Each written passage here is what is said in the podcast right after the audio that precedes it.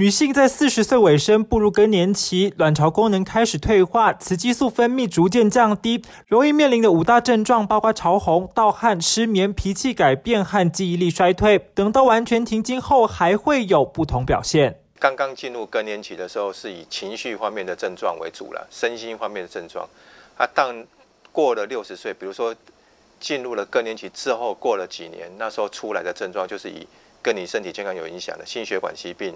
骨质疏松，还有尿失禁、频尿这些为主。荷尔蒙替代疗法是缓解更年期症状的主要药物治疗。有些民众担心荷尔蒙替代疗法会增加子宫内膜癌及乳癌风险。不过，一项针对八万多名停经且服用荷尔蒙妇女的研究发现，谨慎选择荷尔蒙替代疗法中的黄体素，并不会增加乳癌的风险，并能提早预防骨松问题。雌激素已经没有了，所以开始出现症状。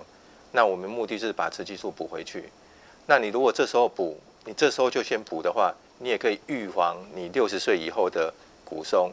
所以假设以现在五十岁的时候给，这个是治疗现在的症状。但是你的目标如果是放在六十岁以后的话，就是预防性的治疗。更年期医学会及妇产科医学会已将荷尔蒙替代疗法作为停经后骨松及心血管问题的防治性治疗纳入治疗指引。医师建议，根据患者状况，若能选用连续性复方型荷尔蒙替代疗法，会是更安全的处方。当我们使用黄体素的时候，你可以保护子宫腔，就是因为让你的子宫内膜变得很薄很薄，你根本没有内膜了，怎么会有月经？一年吃三百六十五天，天天都在吃。它就不会有去那什么我们所谓的那个药物停停的间隔性的出血，那这样保护的效果也比较稳定，也比较持续。